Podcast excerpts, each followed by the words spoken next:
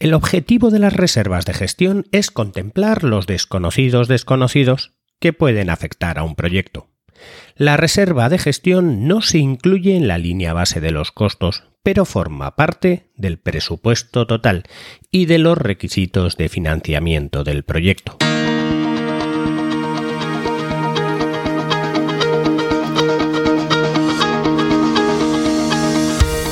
Hola, estás escuchando Proyecta, un podcast de Milcar FM sobre dirección y gestión de proyectos, metodologías ágiles, lean, productividad y mucho más. Yo soy Abel Yécora y os voy a contar todo lo que tiene que ver con este mundo.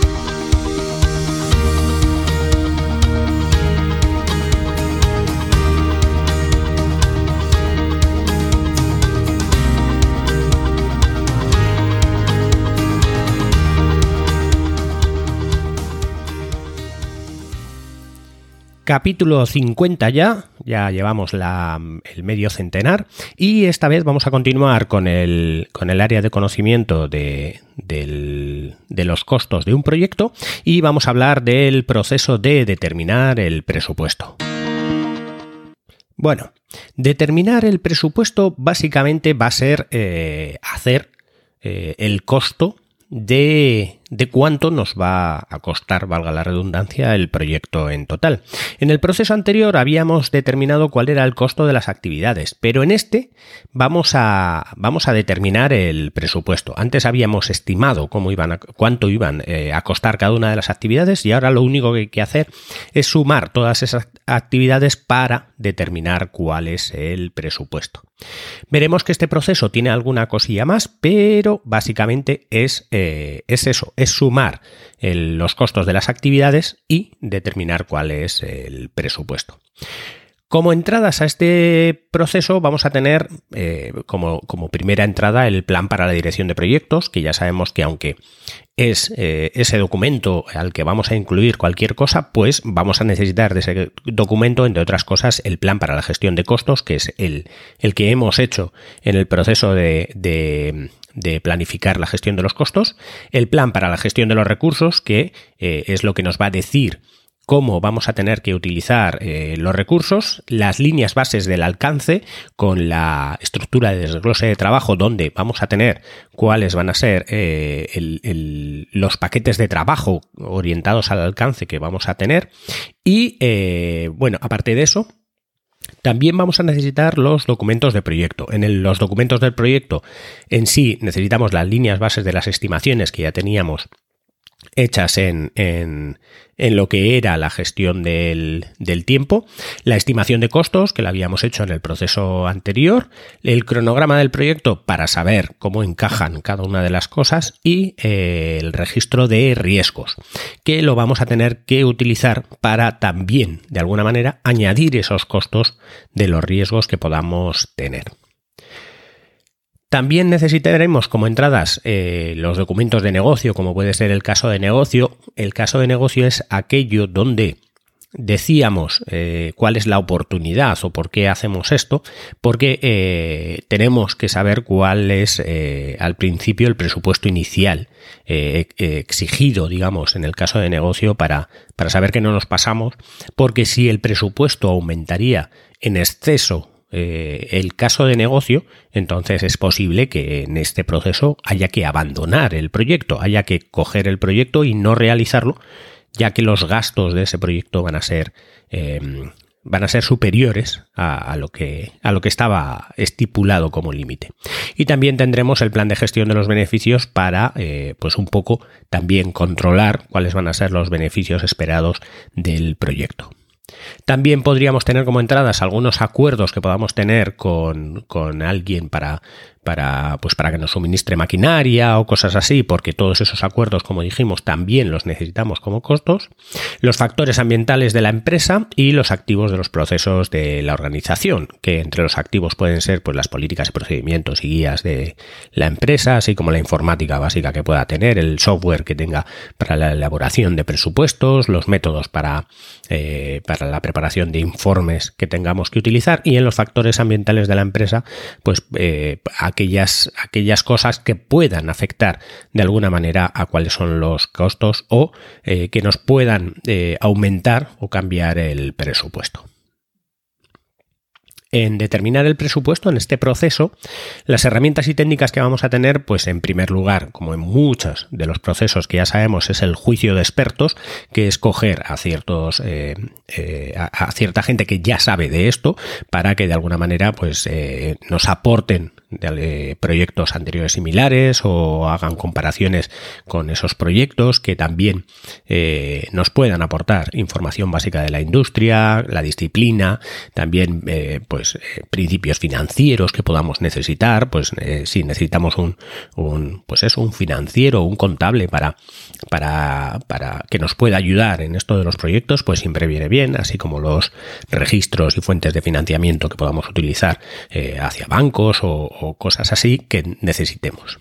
También podemos utilizar como herramientas el agregado de costos, que básicamente el agregado de costos es coger todos los costos que hayamos determinado en estimar los costos, que como dijimos, eran los costos de las... Em, de los paquetes de trabajo que habíamos tenido en la EDT y sumar todas esas cuentas para sacar eh, cuál sería el proyecto.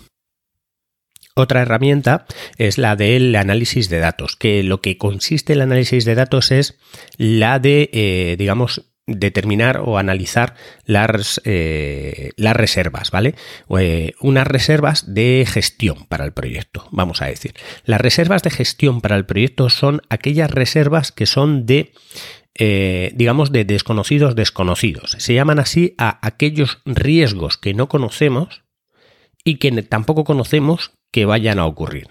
Digamos que de alguna manera en la gestión de riesgos hemos podido analizar cuáles son nuestros riesgos, hemos podido ver cuál es la probabilidad de que ocurra y hemos podido asignar a esos riesgos de alguna manera una reserva para esos riesgos. Pero ¿qué pasa con aquellos riesgos que pueden ocurrir pero que encima no conocemos? Entonces para eso se hace una especie de reserva de gestión. Una reserva de gestión que es eh, una reserva que se hace para por probabilidad, por, por estadística y que esa reserva no va a incluirse en la línea base de costos del proyecto, pero sí que tiene que incluirse en el presupuesto. Es decir, no la podemos incluir en la línea base porque las líneas bases van asociadas a todo lo anterior, pero sí que la tenemos que incluir en el presupuesto porque es probable que ocurra algo que no conocemos.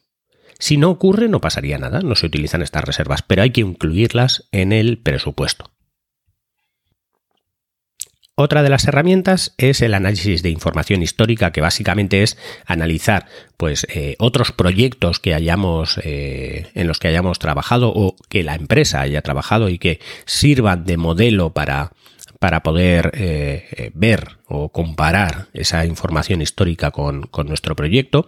Y bueno, también otra herramienta es la conciliación del límite financiero, que esto básicamente es eh, que nosotros tenemos que, de alguna manera, saber que, la financiación tiene algunos límites. Si nosotros tenemos que hacer un proyecto en el que tenemos todo el presupuesto, pues no hay ningún problema en eso. Pero si tenemos que hacer un proyecto financiado, la financiación es probable que no nos den todo el dinero a la vez o que no sea óptimo que nos den todo el dinero a la vez. Quiero decir, si nos dan todo el dinero en el principio del proyecto, pues tampoco vamos a tener ningún problema, pero la financiación tiene un coste. Y si ese dinero nos lo pueden ir dando según lo vayamos necesitando, entonces ahorraremos en ese, en ese presupuesto. Haremos que el presupuesto sea más bajo. Para eso lo que tienes que hacer es, pues eso, una, de alguna manera, ir calculando cuáles van a ser los requisitos financieros que vamos a tener con, con, respecto a todo el proyecto, al tiempo del proyecto, y ir haciendo que, eh, que esa financiación vaya llegando cuando realmente se necesite. Como salidas del proyecto, o sea, del proceso, vamos a tener eh, en primer lugar, la línea base de los costos. La línea base de los costos va a ser simplemente eh, cuáles van a ser los costos del proyecto y en qué momento van a ocurrir los costos del proyecto. Teníamos ya dos líneas bases. Una línea base era la del alcance, en la que podíamos decir cuándo íbamos a tener cada uno de los entregables digamos, en los que habíamos dividido todo el trabajo, teníamos la línea base de, del, de los, eh, del tiempo, donde ahí decíamos cuándo, eh, cuándo, y cuánto íbamos a necesitar de, de, los empleados, cuánto iba a durar el proyecto, cuánto iban a durar cada una de las actividades y ahora lo que hacemos es asignar los costos para decir cuánto nos va a costar ese proyecto. Cuando estamos hablando en el proyecto solo hablamos de costos, nunca hablamos de, de de precio de venta ni nada de eso. Porque para un director de proyectos el, precio de venta, el margen de beneficio no es algo importante. Eso lo establecerá la empresa. Pero siempre el director de proyectos que a quien recurre o a quien informa es a la empresa por la, que está desarrollando de alguna manera el proyecto, entonces tiene que darle lo que es la, la línea base de los costos. Por otro lado, esa línea base de los costos, digamos que de alguna manera se, se va a dividir eh, en varias cosas. No, es que se divida, sino que para entender un poco todo lo que tiene que ver con el presupuesto, el presupuesto está eh, compuesto de dos cosas. El presupuesto siempre es de costos, pero está compuesto de dos cosas, que es la línea base de los costos, que hemos dicho que son toda la suma de esos costos, y eh, a eso se le añade la reserva de gestión, aquellas reservas de, de riesgos que no conocemos. La línea base de los costos al final son eh, las cuentas de control o digamos todos esos procesos que nosotros, eh, esos paquetes de trabajo que nosotros hemos evaluado en lo que sería el proceso anterior, que era el de estimar los costos. Esas cuentas de control, que, que son los costos, están divididas en dos cosas, en la estimación de los costos de los paquetes de trabajo, o sea, cuánto valen los paquetes de trabajo más las reservas de contingencias, que eran las reservas para los riesgos que conocemos, riesgos que nos pueden ocurrir que conocemos para el proyecto entero. Y luego lo que es la estimación de costos de los paquetes de trabajo, que es lo que hemos dicho, eso lo que contiene es la estimación de costos de las actividades que hemos dicho, más las reservas de contingencias eh, de las actividades, las reservas de aquellas cosas o, o, riesgos que sí que asociamos a cada una de las actividades. Entonces, mirado de otra manera, cuando tenemos eh, los costos de las actividades, le sumamos las reservas de contingencias de las actividades, que son las reservas pequeñas que hacemos para cada actividad. Cuando tenemos todo eso, le sumamos las contingencias que sean comunes al proyecto, aquellos riesgos que conocemos y, y, que son comunes a todo el proyecto. Eso ya es la cuenta de control y a partir de ahí le añadimos la reserva de gestión, que serían aquella reserva para aquellos Em, riesgos que no conocemos y luego con eso nos saldría el presupuesto del proyecto. Y en el caso de la financiación es lo que decíamos, tenemos que ver que una vez tenemos todo lo que sería el, el presupuesto, ¿vale? La línea base siempre es la que vamos a marcar en el proyecto y nosotros tenemos que hacer que nuestros requisitos de financiamiento vayan de acuerdo a la línea base del, de, a la línea base de los costos, no a la línea base del, del proyecto, o sea, del presupuesto. O sea, no al presupuesto, sino a la línea base de los costos. ¿Por qué? Porque el, el presupuesto, como hemos dicho, tiene unas contingencias que pueden no ocurrir. Si nosotros somos buenos identificando los, los riesgos, pues no tiene por qué haber eh, esas reservas de gestión. Entonces tenemos que garantizarnos que cuando vayamos a incurrir en gastos tengamos esos financiamientos eh, que hemos requerido. También como salida vamos a tener, eh, pues eso, esos requisitos de financiamiento de los que estábamos hablando, que de alguna manera eh, es un documento que dice cuándo tiene que estar el dinero y que sabiendo que ese dinero si no está, puede que nos retrase en el tiempo. Quiero decir, si nosotros tenemos que hacer una parte del proyecto y necesitamos un dinero que no llega, probablemente no podremos hacer esa parte y nos podrá afectar a todo el proyecto. También tendremos las actualizaciones a los documentos de proyecto, como pueden ser las estimaciones de costos. Si detectamos que algún costo no está bien calculado, pues eh, haremos una, una actualización a las estimaciones, igual que al cronograma del proyecto. Si vemos que el financiamiento no va a llegar, nos afectará también al cronograma y tendremos que modificarlo y volveremos a hacer la misma rueda. Y también si detectamos mientras estamos haciendo eh, alguno o, alguno de los procesos, digamos, o de las herramientas de este proyecto, detectamos algún riesgo, pues eso también eh, el registro de riesgos tendrá que ser actualizado. Como habréis comprobado, este proceso es un proceso corto, es un proceso simple, pero hay que tener en cuenta ciertas cosillas para poder eso, tener eh, controlados de alguna manera los costos o, tener estos costos bien estimados para que luego los siguientes procesos que va a ser los de controlar los costos y monitorearlos pues eh, sean lo más fácil posible y de alguna manera el presupuesto esté más que justificado antes de comenzar el proyecto.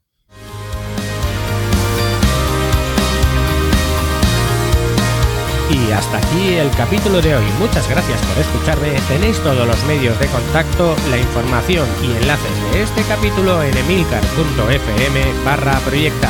Podéis hacer vuestros comentarios en el grupo de Telegram t.me barra proyecta podcast. Hasta el próximo capítulo y no os olvidéis de que lo bien planificado, bien sale.